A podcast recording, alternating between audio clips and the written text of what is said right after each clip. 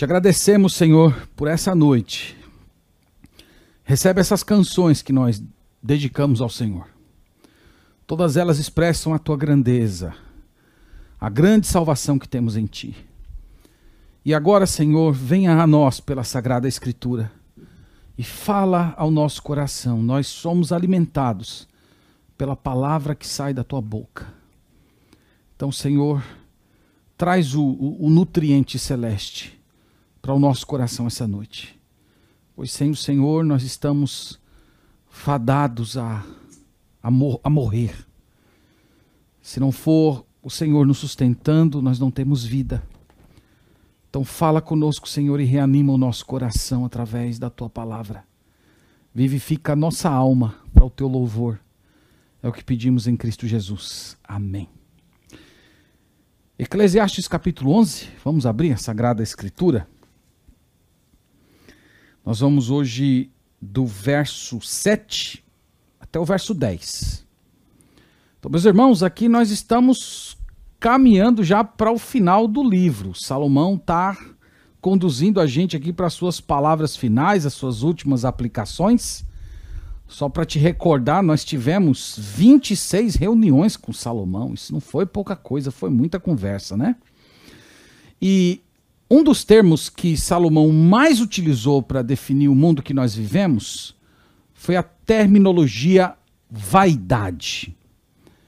Vaidade é para expressar um mundo que é contraditório, um mundo que é passageiro, um mundo fugaz, efêmero, um mundo estranho.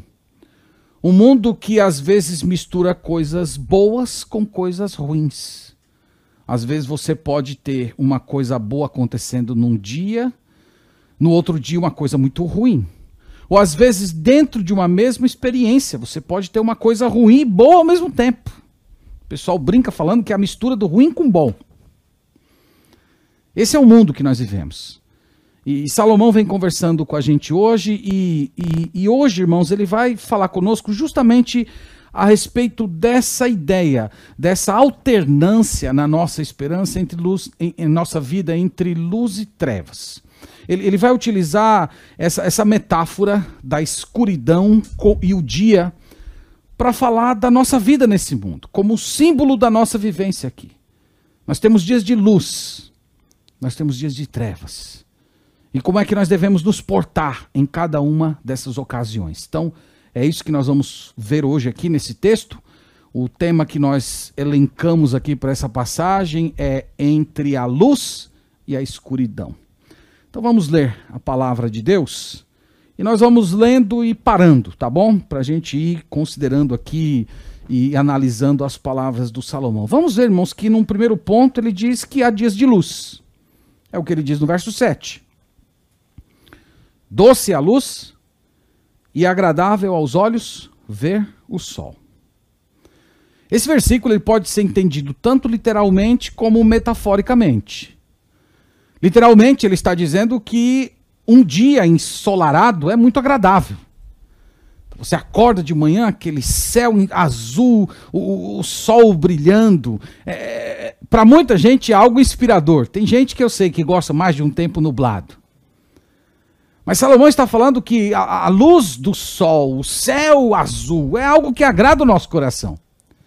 Para quem mora aqui em Salvador, você já deve ter ido ver um pôr do sol em um dia ensolarado na Barra. Que experiência interessante, né? No final da barra. É muito, é muito bonito ali. Só que esse versículo ele também pode ser compreendido em sentido figurado. Nesse sentido, luz e sol são ilustrações da vida humana. Eles se referem aos dias de alegria, aquelas ocasiões de conquista, de elevação moral, espiritual. Salomão está lembrando a gente que há dias de prazeres enquanto estamos vivendo nesse mundo. Que é verdade que esse mundo é um mundo de vaidades, esse mundo é fugaz, mas Salomão está dizendo ele é contraditório, porque ele também é bom. E é, é, esses versículos, irmãos, corrigem uma, uma visão deturpada que as pessoas têm do livro e do próprio Salomão. Como se Salomão fosse um tipo de um cínico, de um eterno pessimista e de, um, e, e de uma pessoa incrédula. Mas a, a, essa não é a mensagem do livro. Quem, quem está fazendo essa leitura não fez uma leitura adequada dessa, dessa, dessa, dessa literatura aqui. O que Salomão está dizendo é: o mundo é contraditório. O mundo é complexo. Mas nesse mundo de vaidades, nesse mundo em que as coisas são efêmeras, que parecem fumaça, há dias ensolarados. Então, depois de fazer essa, essa introdução, o, o, Salomão agora olha para os mais velhos. Nós vamos ver aqui que ele conversa tanto com os mais velhos como com os mais jovens. Então veja aqui no, no verso 8, na primeira parte do verso 8, ele, ele se dirige aos mais velhos, tendo em mente essa ideia dos dias ensolarados. Verso 8. Ainda que o homem viva muitos anos, regozije-se em todos eles. Então Salomão aqui se volta para aqueles que viveram muitos anos. Ele está falando das pessoas que envelheceram, ele está falando de pessoas como ele. Então ele está falando que essas pessoas que viveram muitos anos, elas precisam continuar se alegrando, elas precisam continuar é, experimentando elevação é, é, interna todos os dias. É como, irmão, Salomão, é como se o, autor estivesse dizendo que com o tempo, à medida que a vida vai se repetindo, as experiências vão acontecendo, nas pessoas que já viveram muitos dias, isso produzisse no coração uma espécie de desencanto. Como se furtasse da alma dessas pessoas aquela capacidade de se admirar, de se alegrar, de agradecer. Então, um dia ensolarado, para quem já viveu muitos anos, é apenas mais um dia ensolarado. Um dia de alegria, para quem já tem vivido muitos anos e com muitas ocasiões de alegria, pode ser apenas mais um dia. Só que Salomão está aqui convidando as pessoas que já viveram muitos anos a não perderem o encanto, a, desenvolverem, a renovarem todos os dias essa capacidade de se alegrar com as coisas boas da vida, lembrando que Deus deu dias ensolarados, dias de elevação, dias de conquista, dias de bênçãos e nós precisamos celebrar. Nós não podemos perder o encanto, nós precisamos continuar nos espantando com a maravilha da vida. Isso é espiritualidade cristã. Nós, a maioria dos cristãos, limitamos a, a, a, disciplina da consagração a Deus a ler a Bíblia, orar e jejuar. Como se a totalidade da vida cristã fosse apenas esse aspecto solene, sério. Mas Salomão está mostrando aqui que rir é também espiritualidade. Ter bom humor é sinal de gente consagrada, de pessoas que continuam se encantando com a vida, que elas são capazes de olhar as coisas que são criadas e elas se admirarem e receberem isso como um dom de Deus e se alegrarem naquilo.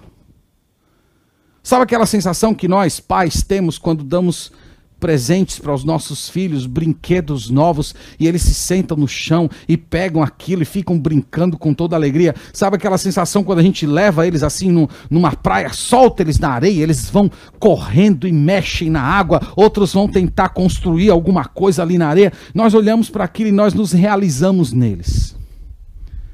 Nós pensamos, valeu a pena Valeu a pena cada centavo que eu paguei nesse brinquedo, valeu a pena o, o tempo que eu, que eu dediquei para vir com, com as crianças aqui para a praia. Com Deus, irmãos, é a mesma coisa. Quando nós recebemos com alegria, com gratidão, com satisfação, quando nós nos regozijamos com as boas coisas que o Senhor nos entrega, Deus é glorificado, ele se alegra, ele olha lá do, do alto dos céus e vê os seus filhos recebendo com ações de graças os dons que ele nos entrega todos os dias. E é por isso que Salomão diz: alegre o seu coração. Então tome, tome essa exortação para você. Especialmente você, irmão, irmã, que já tem vivido por muitos anos, que já sentiu no corpo, na pele, na mente o que é a mesmice da vida. Você pode hoje dobrar o seu joelho e pedir isso a Deus, Senhor. Não deixa eu perder o encanto. Não deixa eu perder o espanto. Não deixa eu perder a alegria. Me, me dá a capacidade de continuar experimentando as coisas boas que o Senhor me prepara todos os dias e recebendo-as, não como um ídolo, mas como se fosse uma espécie de uma preparação que lembra o meu coração das alegrias eternas que um dia eu terei quando eu estiver contigo na glória. Essa, irmãos, é a espiritualidade cristã. Os monges medievais tinham um dito que falava assim: Ora et labora et carpe diem. Orar, trabalhar e desfrutar o dia. Então eles tinham, eles tinham uma visão de uma espiritualidade abrangente, que não estava limitada apenas à disciplina espiritual de orar, olhar, orar e ler a Escritura, mas de você transformar toda a contemplação da criação, o recebimento das bênçãos e dos dons diários, como sendo algo dos céus, que Deus deu para o nosso bem, para a nossa alegria, para o nosso desfrute. E quando nós recebemos isso de todo o coração, Deus é glorificado. O salmista no Salmo 118, versículo 24, ele diz isso: que se esse é o dia que o Senhor nos deu, vamos, vamos recebê-lo, vamos desfrutá-lo, vamos aproveitá-lo. Então, essa é a primeira mensagem do Salomão. A primeira mensagem dele é essa: há dias de luz. Nesses dias de luz, viva, se alegre, não deixe que a repetição da vida apague o brilho dos dias ensolarados. Você pode continuar recebendo essas vitórias do Senhor e alegrando, alegrando a sua alma todos os dias, re, reorganizando seus sentimentos à luz dessas bênçãos diárias. Só que a segunda exortação é o oposto dessa. Salomão diz que, da mesma forma que há dias de luz, há também dias de trevas. Verso 8, segunda parte do verso. Ainda que o homem viva muitos anos, regozije-se em todos eles. Contudo, deve lembrar-se de que há dias de trevas, porque serão muitos. Irmãos, se o Salomão disse que a luz é doce, nós poderíamos inferir que as trevas são amargas. Salomão diz que essas experiências de trevas, infelizmente, não, ser, não serão isoladas. Ele fala de muitos dias de, de trevas. Então não é uma experiência única, singular. E se nos dias ensolarados nós nos regozijamos, agradecemos, cantamos, enchemos o nosso coração de júbilo diante do Senhor, nos dias de trevas nós nos calamos, nós choramos, nós refletimos. Trevas chegam. E Salomão disse que serão muitos dias. Muitos dias de perdas, muitos dias de rompimentos. Perdemos bens, perdemos saúde, perdemos força, perdemos capacidade de raciocínio, perdemos pessoas amadas. No capítulo 3 ele diz que há tempo de chorar, ele disse que há tempo de se afastar, que há tempo de perder, que há tempo de rasgar, que há tempo de ficar calado e há também tempo de guerra. Esse é o mundo, irmãos, que nós vivemos. Veja que Salomão está descrevendo a, experiência humana como se fosse uma espécie de pêndulo, onde nós estamos ora na luz, ora nas trevas, ora na luz, ora nas trevas. São muitos dias de luz, mas também são muitos dias de pedras de trevas. E no final do versículo, o Salomão reitera algo que ele já disse várias vezes, para explicar o porquê o mundo é assim. Por que nós vivemos num mundo em que nós ficamos toda hora entre luz e trevas? Olha a última frase do verso 8. Última frase do verso 8, ele declara: Tudo quanto sucede é vaidade. Aqui é a explicação. O mundo é contraditório, o mundo é como se fosse fumaça, vapor. Tem uma estranha mistura, irmãos, entre luz e trevas, entre, entre dias que nós sorrimos e, dia, e dias que nós sorremos, em que nós choramos, ou às vezes dentro de uma mesma experiência nós enfrentamos as duas coisas. É como se a vida humana ela estivesse fadada a, a viver entre esses opostos, entre esses polos, luz e trevas. Esse manual que Salomão entregou aqui para a gente interpretar a, a, a vida, eu considero, meus irmãos, muito sóbrio. Por um lado, Salomão não é aquele otimista cego. Você já viu aquele otimista cego que parece que o mundo é cor-de-rosa? Que não tem nada de errado? Que ele, que, ele, que ele chega a ser tolo na sua leitura da realidade? Tudo é bonito, tudo é azul, tudo é perfeito. Salomão não é assim. Mas Salomão também não é aquele pessimista cínico que só diz que tudo é horrível, tudo não presta, o inferno é aqui mesmo, como algumas pessoas gostam de dizer. Não, Salomão mostra que há uma contradição, e essa contradição é expressa na palavra vaidade. Esse mundo ele foi quebrado pelo pecado. E, e, por estarmos nessa situação de vaidade, por um lado, esse, esse mundo que nós vivemos hoje, ele conserva elementos originais. Elementos dos dias da sua perfeição. Então nós, esses, esses, esses momentos, eles saltam aos nossos olhos nos dias ensolarados. E nos, nesses dias de alegria, nós nos agarramos a eles, nós desfrutamos deles e nós temos uma pequena sensação. Parece que o céu desceu, parece que a minha vida agora está perfeita. Mas esse mundo, ao mesmo tempo, é deformado, é dolorido. E Salomão passou o livro inteiro dizendo assim: que o, o prazer alegra o seu coração, mas ele não te satisfaz. Ele te dá uma alegria, mas ele também te dá uma fome. Um apetite que só pode ser satisfeito com, com o eterno. E se você ficar buscando realização plena nos prazeres desse mundo, você vai viver a sua vida apenas segurando fumaça. E nesses dias em que as estações de trevas batem a nossa porta, é muito complicado a gente ver alguma coisa boa. Então, do mesmo jeito que nos dias de sol parece que o céu desceu, nos dias de treva parece que nós batemos no inferno. E a mensagem do livro é que nós temos que continuar vivendo. Nós temos que prosseguir. Nós não podemos esperar perfeição, mas nós podemos aguardar dias melhores. Então, você que hoje está me ouvindo e se sente nessa ocasião de trevas, como se a escuridão tivesse cercado a sua vida por todos os lados, não deixe a sua existência se tornar em uma melancolia. A sabedoria de Deus nos dias de trevas Há lições importantes que podem ser aprendidos nos dias escuros, as quais você não aprenderia de modo nenhum nos dias de claridade. E Salomão traz essa mensagem para lembrar que você pode continuar. E que, que esses dias de, de trevas eles vão passar. E um dia a luz vai voltar a brilhar sobre sua vida.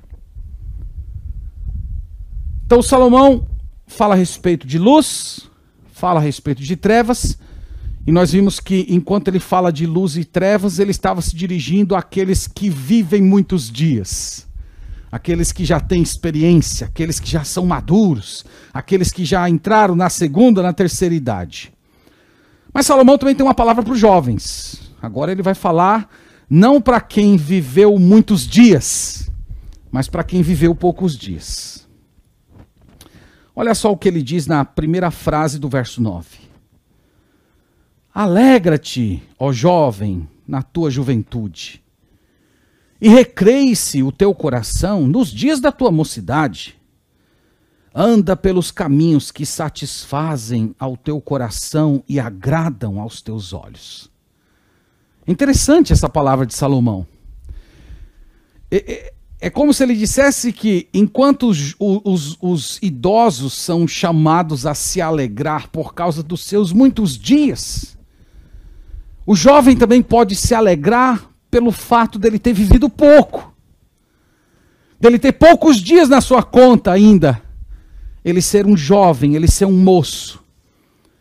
E a exortação de Salomão aqui é: faça o seu coração ser feliz. Busque experiências emocionais, estéticas que dão alegria à sua alma. E o jovem, o jovem cristão pode ler passagens como essa e de fato entender que há muita coisa para desfrutar. Porque ainda vocês não possuem todas as preocupações e responsabilidades. Vocês são fortes fisicamente, têm boa memória, vigor, têm liberdade para ousar, correr riscos, quebrar a cara e ter tempo de recomeçar, como não pode acontecer com alguém que é mais velho. São muitas bênçãos que alegram o coração. Então Salomão está dizendo, jovem, você que ainda não passou por muitos dias de trevas, você que ainda não viveu todas as experiências do dia ensolarado, se alegre, aproveite, porque essa fase não volta, não tem como recuperar. Mesmo que os anos passem e você faça cirurgias, faça dieta e você fique com uma aparência física de jovem, o seu coração já vai ter sido moldado pelo tempo, pelas experiências, e você nunca vai voltar a ter essa mesma estrutura psicológica tal qual você tem hoje nos dias da sua mocidade. Ele diz: então aproveite esse momento. É, é muito importante, e agora eu estou falando com você, jovem. É muito importante você considerar isso, porque você sabe muito bem que, é bomba que você é bombardeado todos os dias com a ideia de que isso não é possível. Não é possível crer em Deus e aproveitar a vida. Não é possível ser comprometido com a santidade e ser uma pessoa feliz. Como se Deus fosse inimigo do prazer. Como se a fé podasse todas as suas possibilidades de alegria. E essa é uma mentira que um dia brotou da boca do próprio Satanás, lá no Éden. Quando ele se dirigiu à mulher e disse: Deus não está deixando você comer esse fruto, porque no dia em que você comer dele, você será igual a ele, e ele tem medo disso, ele não quer que você seja que nem a ele. Esse Deus que você serve, ele, ele priva você de prazer, ele priva você daquilo que te dá satisfação. Você está aí salivando por esse fruto, mas ele, como um ser que vive privando você de aproveitar a Bíblia, a vida, ele diz: não. E essa voz ela continua hoje. O eco da serpente, chegando pelas redes sociais, chegando pelos meios de comunicação, nas universidades. Você só vai ser feliz se você for dono do seu próprio destino. Você só vai ser feliz se você colocar todos os seus desejos para fora. Um dos refrãos mais conhecidos da década de 80 e 90 da música popular foi Vamos nos permitir. Essa é a voz da serpente.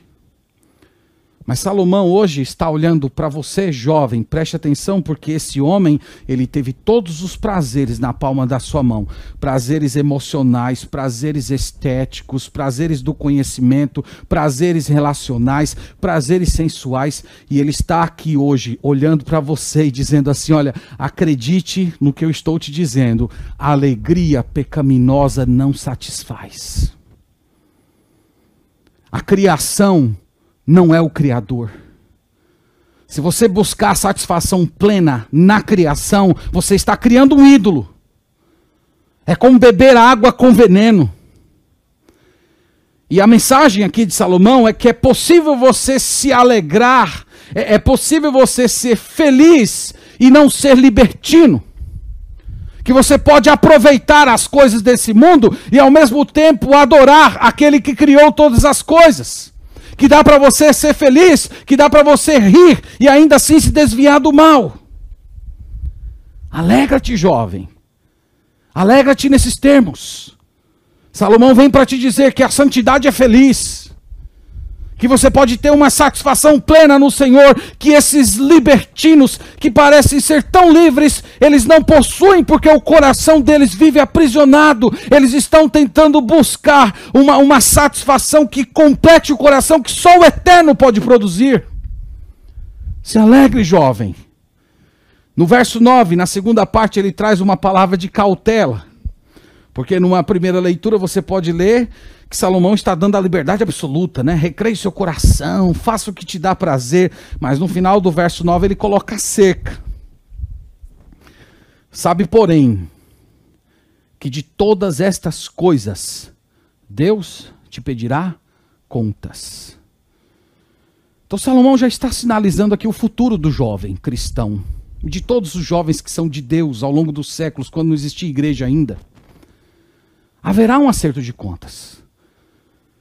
O, o que está embutido aqui nessa frase é que Salomão está lembrando o jovem que a vida é um dom, que o, o privilégio de desfrutar, de olhar, de saborear, de ouvir, de tocar, essas coisas são, são dons, são, são presentes de Deus, elas não lhe pertencem. Deus te entregou. E um dia você vai ter que comparecer diante dele para devolver. E você precisa devolver tal qual ele te entregou santo, purificado. O Novo Testamento fala muito sobre isso. No Novo Testamento, o apóstolo Paulo falou para o jovem pastor Timóteo: é, foge das tentações da mocidade, se aproxime das pessoas que têm a mesma fé, que, que têm as mesmas obras. Em 1 João, capítulo, capítulo 2, ele, ele fala de você não, não ser conduzido pela concupiscência dos olhos, da carne, da soberba da vida. Ele fala que os jovens são fortes porque eles estão apegados à palavra e estão derrotando o maligno. Então Salomão está chamando você a considerar isso que é possível você ter prazer, você ter alegria, você ter satisfação, e ainda assim você temer a Deus. E ainda assim você ter consciência de que um dia você vai encontrar o seu Criador. E que, que naquele dia você vai ser muito feliz e dizendo aqui, Senhor, tu me entregaste esses dons, e eu estou consagrando a Ti. Eu, eu vivi para a Tua glória. Eu, eu, usei o que o Senhor me deu para o louvor do Teu nome, e eu, eu fui satisfeito nisso. Eu me alegrei enquanto eu vivi para ti, eu, eu, eu ofereci o, o, meu corpo ao Senhor. E eu fui feliz nesse processo e hoje estou devolvendo a ti.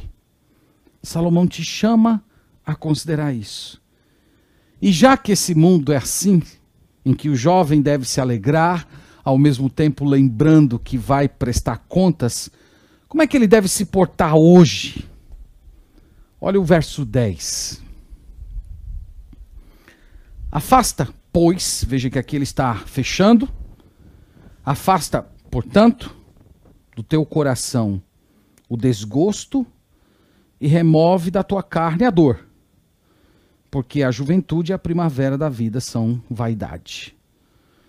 Então ele está dizendo: remova tudo da sua vida que produz dor e sofrimento. Irmãos, aqui ele não está falando daqueles sofrimentos inevitáveis, dor, doença, injustiça, tribulação. Ele acabou de dizer, nós vimos num parágrafo anterior, que essas coisas são inevitáveis, elas vão chegar, são muitos dias. O, essa exortação ela é mais profunda. Ele está, ele está querendo dizer que o jovem ele, ele precisa se libertar daquelas coisas que impedem ele de ter uma alegria sadia. Aquelas coisas que fazem mal para o coração aquelas coisas que deformam o espírito, tudo aquilo que prejudica um santo divertimento. Ele está aqui recordando que o pecado distorce as coisas boas que Deus concedeu. Então a exortação é: se afaste do pecado, se afaste do mal. Por que você tem que fazer isso? Ele diz no final do verso: porque a juventude e a primavera da vida são vaidade. Juventude passa logo. Juventude é fugaz, é efêmera, é como fumaça. Essa expressão aqui, primavera da vida, é bem interessante. Ela significa literalmente cabelos pretos. Cabelos pretos são vaidade. Cabelos pretos passam rápido, mudam de cor. Ou, na pior das hipóteses, caem. Eu mesmo vejo a minha juventude se esvaindo cada vez que eu tomo um banho. Passa rápido. Converse com alguém mais idoso. Pergunte para essa pessoa como foi sua juventude. Vai dizer: foi ontem.